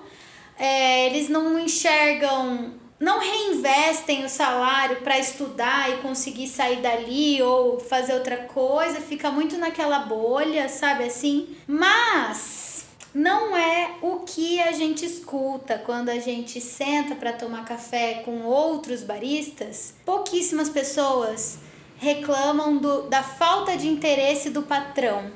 Todo mundo reclama do salário. Eu, eu também, eu concordo perfeitamente com você que falta mesmo a galera pedir, pedir pro patrão e o cara falar, pô, vou comprar uma balança nova que essa aqui não dá, ou vou trazer um método, vou viajar, vou trazer um método. Falta. Realmente falta. Mas a galera ainda tá batendo em cima do, do fator salário. É, é engraçado. É, eu escuto, obviamente, todo mundo escuta do salário, mas eu ouço muito também você falando uma coisa que é importante, o equipamento. O reinvestimento. Quebrou a balança, ah, compra aquela balança de pão ali. Putz, aquela balança vai desligar no meio da administração, ela vai, vai deixar o cara irritado por causa disso. Ah, não tem um moinho legal. pensando. Ah, é, eu acho que, tudo bem, o salário é fundamental, é importante pro pessoal, até quando você vai progredindo, vai ficando mais velho, você vai precisando ter um salário melhor, não tem jeito, sua vida fica mais cara. Mas por essa molecada que eu acompanho muito pelos, pelos cursos, eu vejo muito saindo porque ou o ambiente não estava legal, ou porque não tem esse reinvestimento de ter um equipamento bom, de ter um café gostoso, diferente. Ah, agora eu não quero que você regule o moinho porque você está gastando muito café. Pô, como assim? É minha função regular esse moinho. Né? O barista, ah, você já tomou esse café? Ah, não tomei ainda. Gente, o barista tem que tomar todos os cafés da cafeteria 50 vezes. Entendeu? Ele tem que ter esse custo. Faz parte do trabalho. Eu acho que eu acho que tem algumas coisas. Eu acho sim que é um piso muito, muito, muito inferior do tanto de conhecimento que você tem que ter e essa coisa de ter que estudar sempre e ser o representante do, do produto final na xícara, de tudo aquilo que o café passou. É, não discordo, né, dessa parte toda de investimento, do lugar, mas eu acho que a gente está falando, muita gente deve estar ouvindo e é leigo nesse assunto, mas sonha em ter uma cafeteria ou sonha em trabalhar com café. E eu acho que as pessoas não. Tipo, ninguém entra no curso de barista perguntando quanto o barista ganha. A pessoa se inscreve lá, paga e sem saber quanto vai ganhar depois. E eu já vi várias pessoas começando a trabalhar e desistindo e falando: como assim? Eu fiz cursos de barista e só paga isso? Paga Então, menos que eu paguei no que- curso. Cara, o Brasil é o maior bebedor e o maior produtor de café do mundo. Então, se você quer trabalhar com café, procura saber aí quanto que. Porque você sabe quanto custa o café. E você faz uma conta errada, né? Você multiplica lá o valor do, do custo final, né? Do que é vendido o pacote de café ou a xícara. Cliente, né? O olhar do cliente, aquela paixão toda que. Por isso que eu acho que esse programa hoje está muito ligado ao primeiro episódio, né, dessa temporada, de fazer essa conta errada. Porque você não sabe nem quanto custa o barista que você quer contratar para sua cafeteria, ou quanto você vai tirar ali de um prolabore equivalente ao seu trabalho de barista do seu próprio negócio, né? Então. É, para você lutar por um piso melhor, antes você tem que saber essencialmente qual que é a, a realidade desse profissional. E uma coisa, eu andei conversando com produtores de café que não têm ideia do quanto ganha um barista. Esse representante do café dele para o consumidor, essa pessoa que faz o elo, ele não acredita quando eu falo. Eu falo, você sabe quanto ganha um barista? E aí você chega na fazenda, ele tá todo tímido porque ele não quer preparar café. Porque é o barista que tá lá na fazenda e ele se sente inseguro para preparar. Aliás, fica a dica, vai visitar uma fazenda, leva filtro rário pro fazendeiro. Porque todos eles têm uma rário lá e não tem onde comprar o filtro. Cara, eu acho que tá errado. Eu acho que você tem que levar conhecimento dos parâmetros de extração. Porque ele pode coar o café dele muito bem no coador de pano, no melito, no Não, de eu, papel. eu, eu não falei no sentido de levar o seu método. Eles têm o rário, eles Eles têm porque os gringos vêm e dá de presente pra eles. Eu fui pro Caparaó e um produtor tinha lá o suporte da marca Rário, gente. É um suporte pra coar café que custa, em média, você compra ele por uns 60 reais. E um pacotinho com 100 filtros custa, em média, estamos em 2019, né? Só pra datar, custa aí de 45, 40 até uns 55, 60 reais, dependendo do estado que a gente tá, o frete e tudo mais, porque o representante fica em São Paulo e distribui pro Brasil inteiro. Então, é, a gente vai pra fazenda, a gente não leva nenhuma prendinha ali pro produtor, né, de presente. E aí os gringos vêm pro Brasil e levam lá o quê? Ganha em dólar, em euro, leva um suporte da Rário, né? E depois o produtor fica refém sem o filtro. Mas eu acho mais importante a gente levar conhecimento e chamar o produtor e falar: não, vamos preparar o café junto, então. Como que você prepara? Ah, legal, se você colocar água assim, eu sei. Empatia. Sim, empatia. Mas eu entendo o que você fala. Mas eu entendo, é. De. de pô, aproveita que você tá na outra ponta. Sim. Leva um pouco da sua ponta para aquela ponta. Sim. É o lance mais de você mostrar como o café dele vai ser consumido. Porque ele mesmo, às vezes, nunca provou uma V60 com o café dele. Ele nunca provou uma calita com o café dele. Traz isso para ele ver. Mostra para ele. Deixa ele lá para ele brincar, para ele testar. Essa, essa possibilidade de você conseguir presenciar é, ou enxergar a cadeia inteira, desde o cliente bebendo café até aqui a gente está falando, pô, barista, quando você for numa fazenda, leva filtro pro, pro produtor. Eu acho que é um privilégio sem tamanho a gente tá nesse, nessa situação, nessa posição. E isso não reflete nos nossos salários, não reflete nas nossas experiências. E eu acho que é nessa hora que a gente tem que começar a juntar a nossa ideologia com a nossa profissão. Ser barista, falar do café e não falar do produtor, falar do café e não falar do cara que cata, falar do café e não falar que o mestre de torra tá ali também, falar do café ou falar de tudo isso e não falar do café, tá na hora da gente abrir a cabeça das pessoas para elas saberem a região que o café vem, a região que pegar essa, esse porta-voz e tornar um ato político mesmo, sabe? Assim de pessoal, vamos prestar atenção aqui. Se o seu patrão não, tem, não tá te dando equipamento, não tá reinvestindo, conversa com ele. Se você tá achando que você tá engessado dentro da cafeteria, conversa com ele. É, para de aceitar fazer frila barato.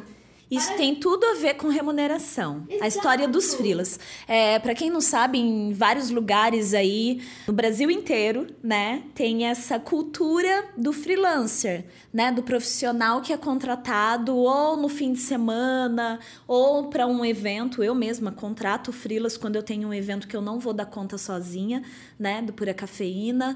Tem cafeterias, inclusive, que tem frilas fixos, né, que eu condeno. Que eu acho que assim, você ter frila todo dia não é frila. Evasão fiscal. né? Eu- E outra, a cafeteria com certeza tá gastando mais do que se ela tivesse, talvez. Ele tá ganhando mais do que o fixo. pessoa.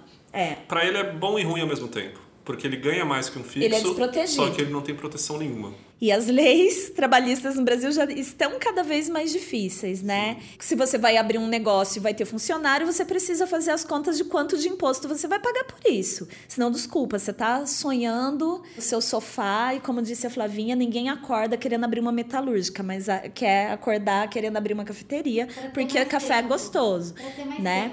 É, em alguns lugares no sul, por exemplo, o pessoal chama de taxa, né? Fazer frila, cada lugar paga de um jeito, mas os frilas eles variam aí para fim de semana 100 a 150 reais. E tem gente que paga menos. E tem gente que aceita ganhar menos.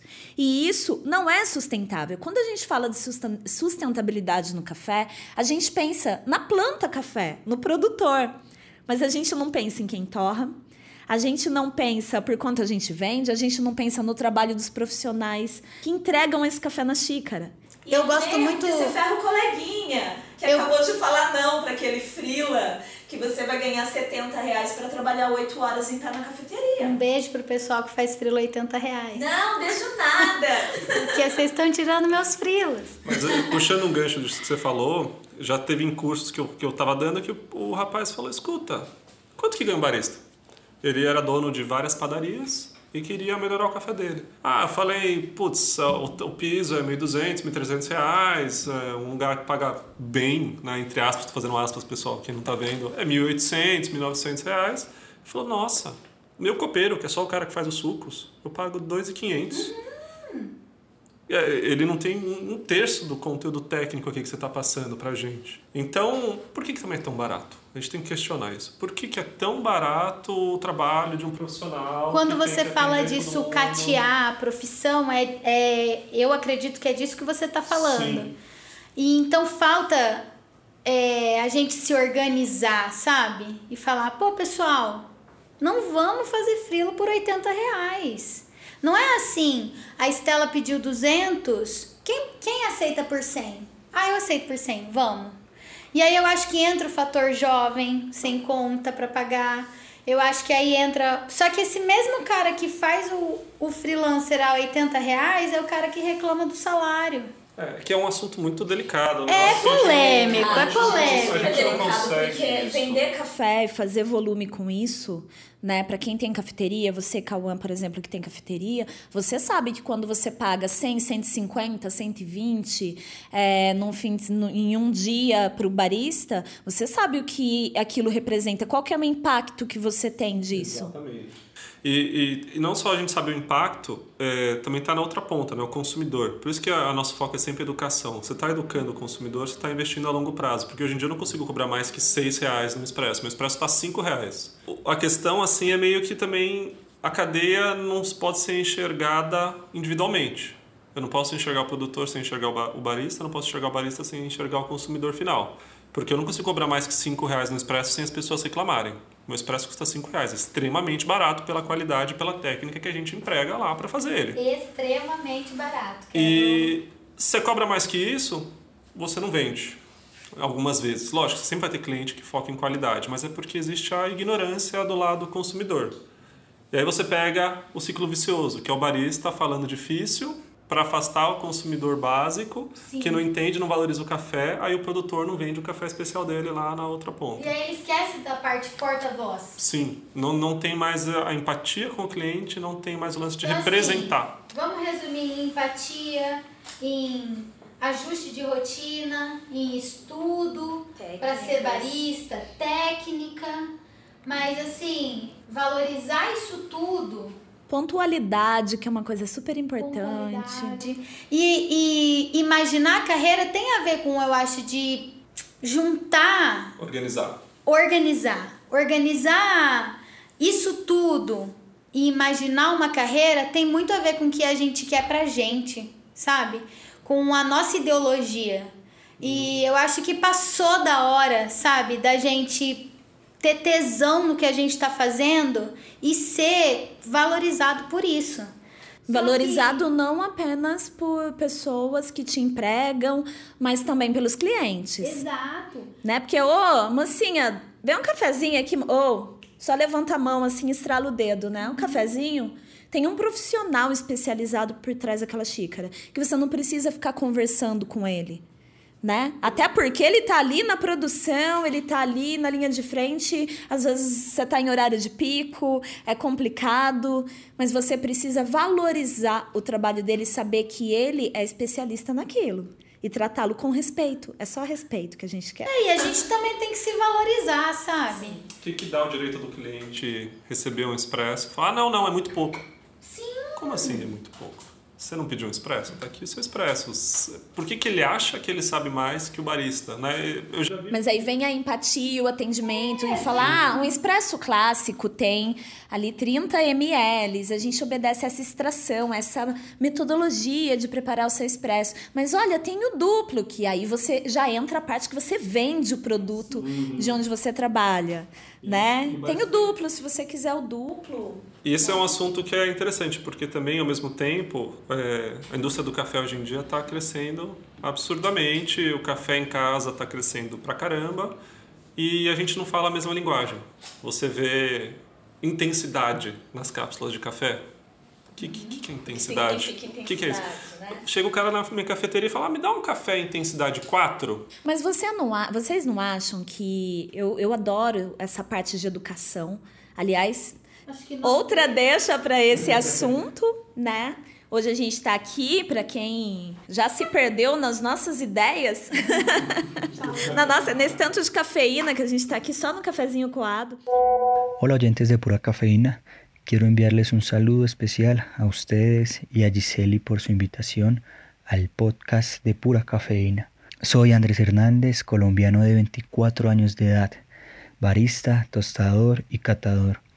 Tengo la oportunidad de contarles que hago parte de una cuarta generación de una familia de caficultores del Huila en Colombia. También de trabajar como tostador, catador y barista certificado por la SCA en una escuela para baristas en la ciudad de Bogotá. Como logros puedo contarles que he tenido la oportunidad de participar durante los últimos cuatro años de mi carrera en las diferentes competencias o en los diferentes campeonatos colombianos de baristas. Llegando así a uno de mis mejores logros fue en mi último año de competencia el tercer puesto en uno de los regionales en Colombia. De esta misma forma representar también como logro eh, el crecimiento de nuestra empresa familiar de Plantula Coffee y de representar el trabajo de muchas personas. Eh, Giseli me pregunta qué me motivó a, a, trabajar con el café. Yo creo que la motivación más grande fue haber crecido inmerso en todo este mundo, en la finca, aprender un poco de mi familia. Toda la historia me hizo apasionarme por este mundo y buscar la manera de mejorar y representar el trabajo de, de todas aquellas personas que,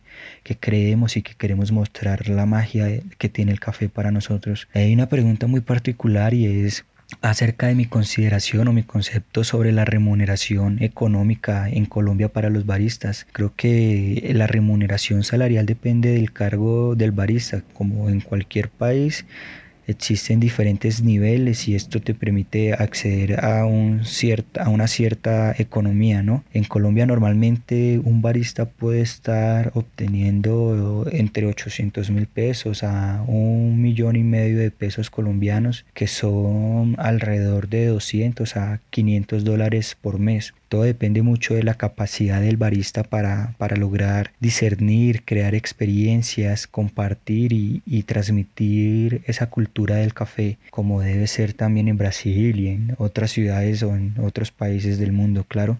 Eh, una pregunta muy muy particular es ¿qué, qué hace un barista o qué hace que un barista sea un gran profesional y en mi concepto lo que hace que un barista sea un gran profesional es, su pasión, es su actitud, es su iniciativa por estudiar, por aplicar las técnicas en pro de, de preparar una excelente taza de café. Y pues esta excelente taza de café requiere de mucho conocimiento, requiere de mucha técnica. Por eso considero que un buen barista debe conocer toda la trazabilidad de su materia prima, conocer su origen, conocer la trazabilidad de variedad, de tueste, de proceso, de perfil de análisis sensorial y también muy muy puntual de entender realmente qué sucede en la extracción entre el agua y el café, de cómo lograr un balance en todos los cafés que preparamos. Eh, al final del día pues esto es lo que hace un barista, ¿no? Lograr preparar una taza de café en donde pueda representar todas las cualidades que hay detrás de esa materia prima, desde el caficultor, el tostador, el catador. El barista es el eslabón final, es el que conecta la experiencia entre el consumidor y la materia prima. Entonces eso es lo que hace realmente un profesional un barista, crear esa experiencia. Para mí ha sido un placer poder contarles un poco de, de mi historia y de mis ideas o mis conceptos sobre el café. Un saludo nuevamente especial a Giselle y espero en otra oportunidad volver a acompañarlos en este podcast. Hasta luego.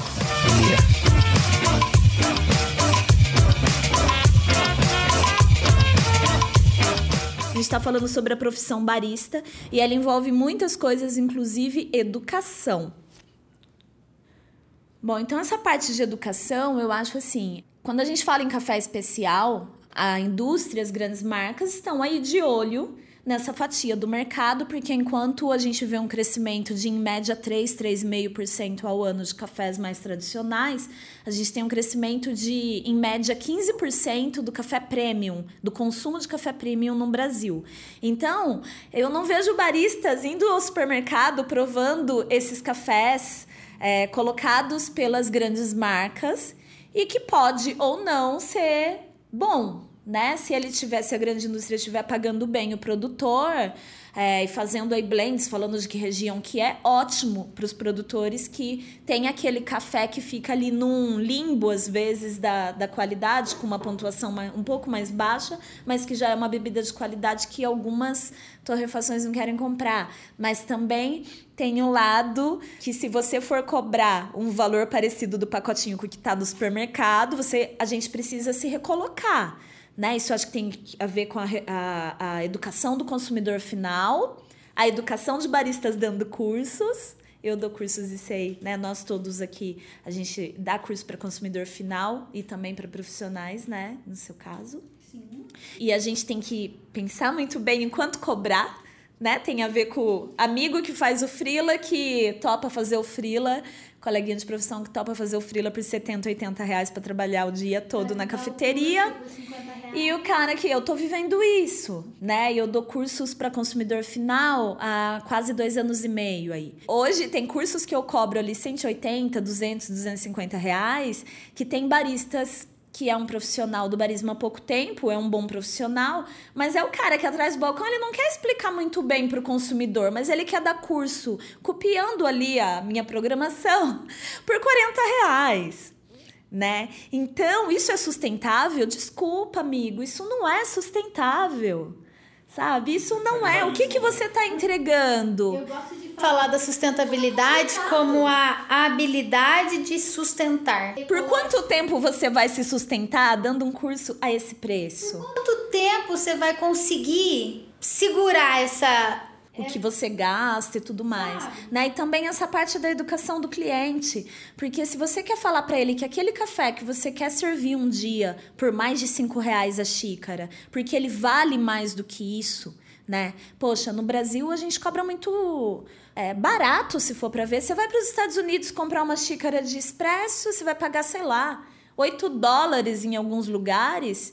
É, enfim, não tô aí colocando, comparando o preço que essa pessoa, o custo que essa pessoa mas vai ter para de importação do café, mas socialmente aquilo tem um valor alto, é isso. E aqui é só o cafezinho. Então, nós somos porta-vozes desse café para explicar para o consumidor final que aquilo ali vale mais. Né? O barista ele é um porta-voz do café. Um barista que vence um campeonato, ele é o porta-voz no país dele, ele é um embaixador do café. Quem ganha um campeonato mundial de barismo é o embaixador no mundo naquele ano do café. Então, da profissão é uma responsabilidade muito grande, é um peso muito grande, né, que se carrega. A gente tem que acompanhar isso. Esse crescimento todo de aí dos 15% de pessoas que vão consumir. O que, que tem no supermercado?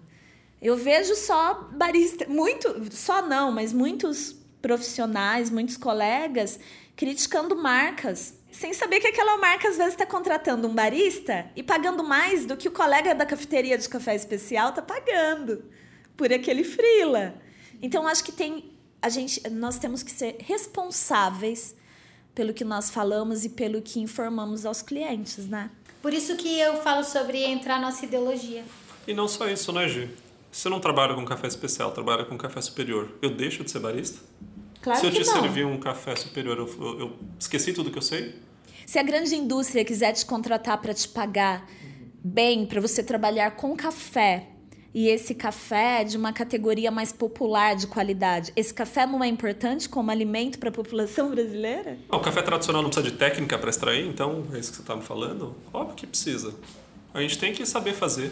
Eu quero conhecer barista de café tradicional. São os mais engraçados. ah, mas eu quero, eu quero, eu quero ver, eu quero ver essa galera falando do café extra forte. Gente, uma vez eu vi um vídeo no YouTube do primeiro campeonato, não sei se foi o primeiro campeonato brasileiro oficial, acho que nem era BSA ainda, da menina que ganhou. Ela trabalhava num posto de gasolina. Olha que incrível! Ela trabalhava no posto de gasolina e Na ela loja ganhou o campeonato na loja de conveniência. Ela trabalhava com café normal e você vê ela fazendo tudo que se fazia. falo, na é porque o café que a gente prepara é anormal. Brincadeira, O meu é gente. esquizofrênico só. Só trabalho com café esquizofrênico. Ele só é um pouco ansioso. Imagina o horário de pico de uma loja de conveniência para quem tá numa máquina de grupo. Sim, exatamente. É por isso que eu acho importante toda essa preciosidade que a gente tem no serviço a gente relacionar com o café especial. Porque dificilmente os baristas ou os responsáveis pela parte de café em, em lugares, restaurantes, cafeterias que não servem café especial vão dar brecha para nós profissionais especialistas trabalhar. Difícil, difícil. O cara que tá pagando 32 reais no quilo do expresso dele, 28 às vezes, 17, ele vai valorizar o cara que vai tirar essa, essa bebida, que é o tirador de café.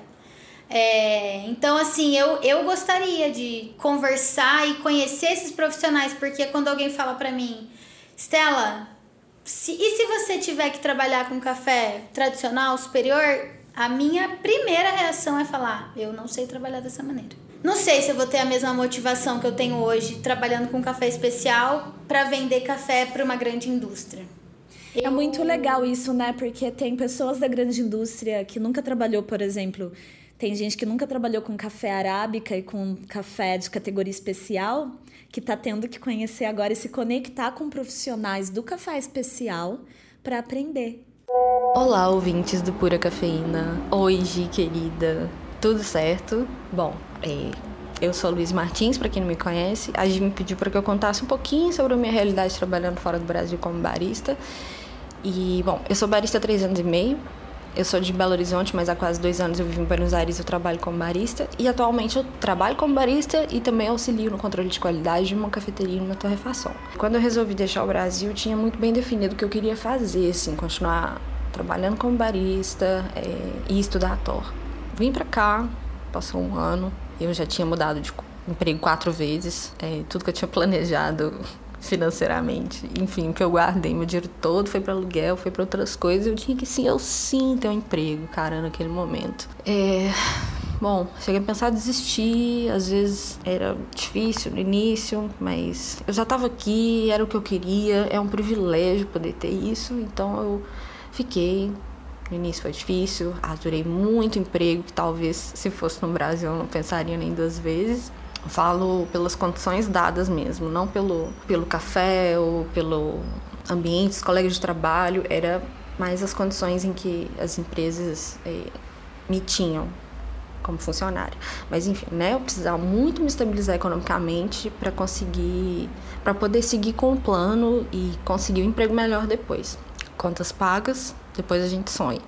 e no, o, no Brasil isso para mim não era um problema, né? É, eu sempre gostei de trabalhar como barista, é, mas é, é, mais estável emocionalmente, financeiramente também, porque temos amigos, família, enfim, N outras possibilidades que, estando fora, a gente não tem, a gente tem que se virar com o que tem no início. Chegando aqui em Buenos Aires, vendo como que eu, que eu posso dizer isso? A quantidade de cafeterias especiais, embora eu não saiba com exatidão a quantidade, mas mais ou menos umas. Hoje já deve ter mais de umas 35. A demanda é grande e as pessoas que consomem muito café, é, principalmente expresso e bebidas à base né, de expresso e leite. O filtrado aqui não, não é algo tão comum quanto a gente quanto a gente vê nas cafeterias brasileiras, assim. Eu fiquei um pouco é, em choque, assim, porque, poxa, como que um, um, país que consome tanto chá e, e infusões é, não, não vê não, não vê essa possibilidade de consumir o café é, filtrado, né, em, outras, é, em outros métodos, enfim. Eu trabalhei numa cafeteria numa região central, uma época, e o volume era tão grande que, às vezes, no meu turno, eu chegava a vaporizar mais de 15 litros de leite, assim, sem, sem ver. É só depois que eu, que eu me dava conta do, do da quantidade, de, de, do volume de, de pedidos. É, isso me ajudou muito. Era cansativo, era muito a full todo o tempo, mas foi muito bom para mim. Eu, eu ganhei um pouco mais de autonomia sozinha, assim, né? Eu digo, com a máquina, é, com o tempo a gente ganha agilidade e, e trabalhando também com bons equipamentos ajuda muito. Eu melhorei muito a minha técnica de vaporização, aprendi artilate. Acho que eu dei uma boa evoluída assim com relação a a isso. E bem, sobre trabalhar como barista que é, a galera exige no mínimo um ano de experiência assim com com serviço de cafeteria, entre outras funções que é, um estabelecimento, né, como é, manejo de caixa, atenção ao cliente, falar outro idioma, ser proativo, organizado, é, responsável, é, aciado, enfim, o básico, né? E quanto mais experiente e mais capacitado você for, melhor. Mais portas se abrem, né?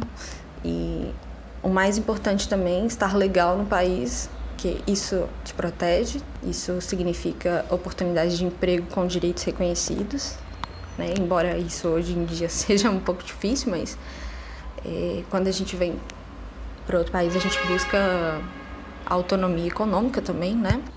E só para terminar, para não estender muito, eu admito, cara, nem sempre é, é fácil. É um trabalho muito dinâmico, é, expressivo. Cabe a nós todo o tempo transmitir com responsabilidade. Eu digo não só pelo cliente que está ali pagando por aquele produto, mas é, por nós mesmos é, que, que trabalhamos que trabalhamos com café especial, né? Que trabalhamos em prol da qualidade daquele produto. Então, Gi, é isso. Muito obrigada por poder compartilhar um pouquinho disso. É, e companheiros de profissão, univos, cuidem-se e bebam água. Um beijo.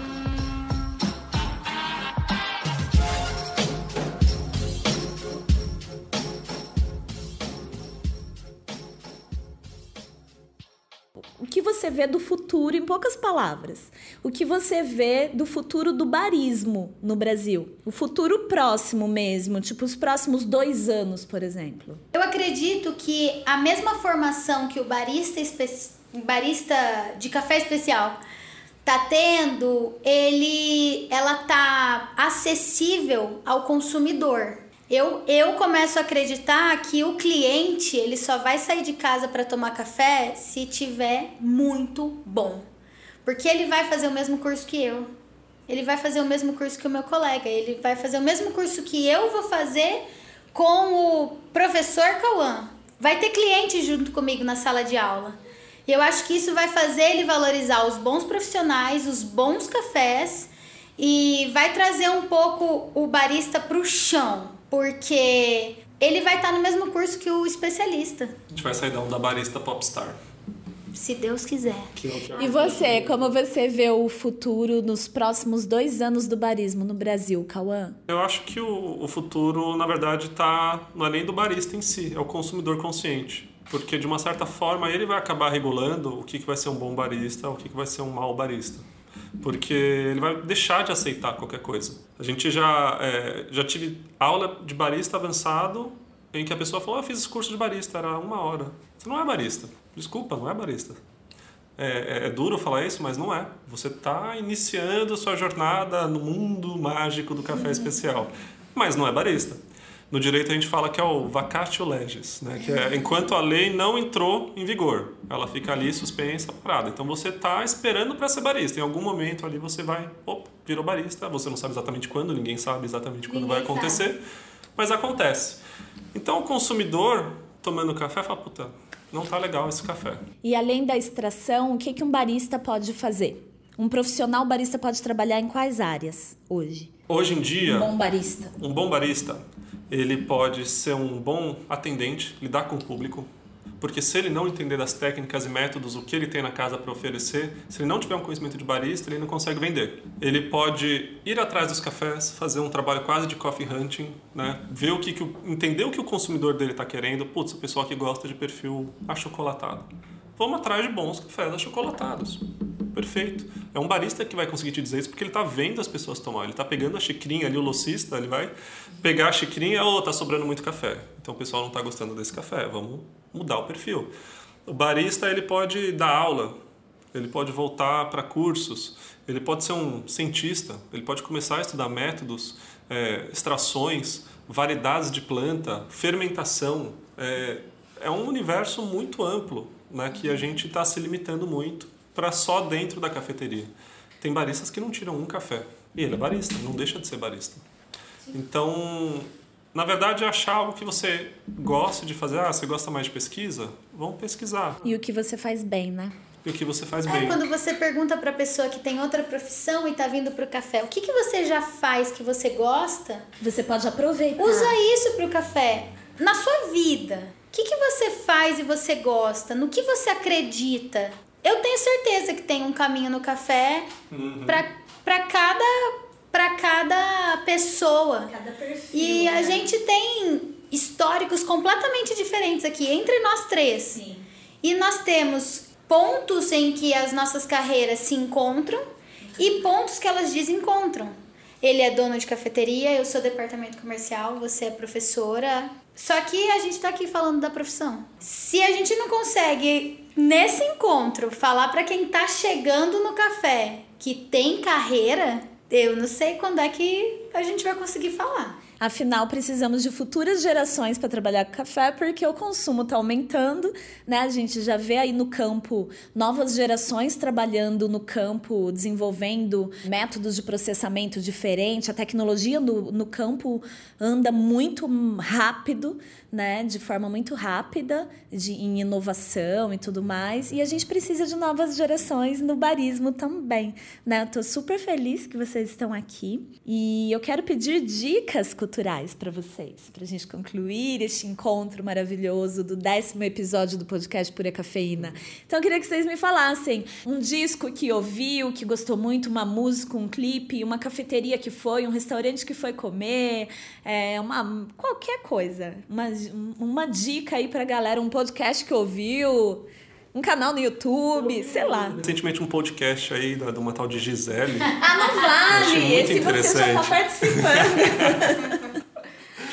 Eu fui numa cafeteria ultimamente, chama Fora da Lei. Fora da Lei. O pessoal é meio estranho, mas sabe um cafezinho legal. Colei lá no galpão esse café. Nossa, Mas é justamente isso, a gente tem que rodar. O barista precisa ter tempo para rodar para criar, para pensar em coisas. O que, que um barista pode fazer? Você descobre você. Me diz aí, tem um monte de profissões dentro do barismo que a gente não desenvolveu. Né? Gerente de operação. Você tem uma cafeteria mega movimentada. Tem que ter um cara que está pensando ali onde fica o prato, o copo, está perto, está longe, eu ganho 10 segundos, perco 10 segundos. Se você gosta de fazer isso, Vai, vai que atrás. vai que o retorno é de Traz uma comidinha diferente. Toda vez que eu quero uma função nova, que eu quero sair da rotina de trabalho, eu falo, que que vai me dar tesão se eu fizer? E eu acho que pode começar assim a carreira no barismo. O que, que me dá tesão no café? É tomar, é servir, é fazer, é, é estudar. Eu disse que eu não ia falar palavrão, mas eu quero falar de tesão. Ah, tesão é palavrão! Dica cultural, vai visitar uma fazenda. Dica, é. Vai visitar uma fazenda. A gente tá Qual? no Brasil, Quer a gente tá alguma? perto. Vai visitar Capadócia, Honey Coffee. São fazendas pertinho, três horas e meia de carro. São Gonçalo do Sapucaí, salve Augusto e Sandro. O maior produtor de café é o Sandro, porque ele é mais alto que eu. Ele tem quase dois metros de altura. então é uma... o maior barista aqui, que é, é o Cauã. Quanto, quanto de altura você tem? Eu tô em 93. Ah, ele é bem maior 58. que eu. E aproveitem, porque assim, a gente vê o pessoal lá fora, os estrangeiros, eles são loucos para visitar uma fazenda. Para eles é um outro universo, é um outro mundo. E eles tratam aquele café com o maior carinho porque é difícil chegar na mão deles. E a gente tem aqui do lado, se você andar uma hora, se for para Botucatu, tem a Cuesta Café. Gente, é uma hora de Nossa, carro. Você pega mais lá. tempo do que isso no trânsito. Vai visitar uma fazenda, vai dar uma olhadinha. Principalmente se você quer ser barista, conhece a produção, vê no pé como é, para você entender o drama e a dificuldade e como tudo conspira para dar errado e você tem que fazer um bom café mesmo assim. Maravilhoso.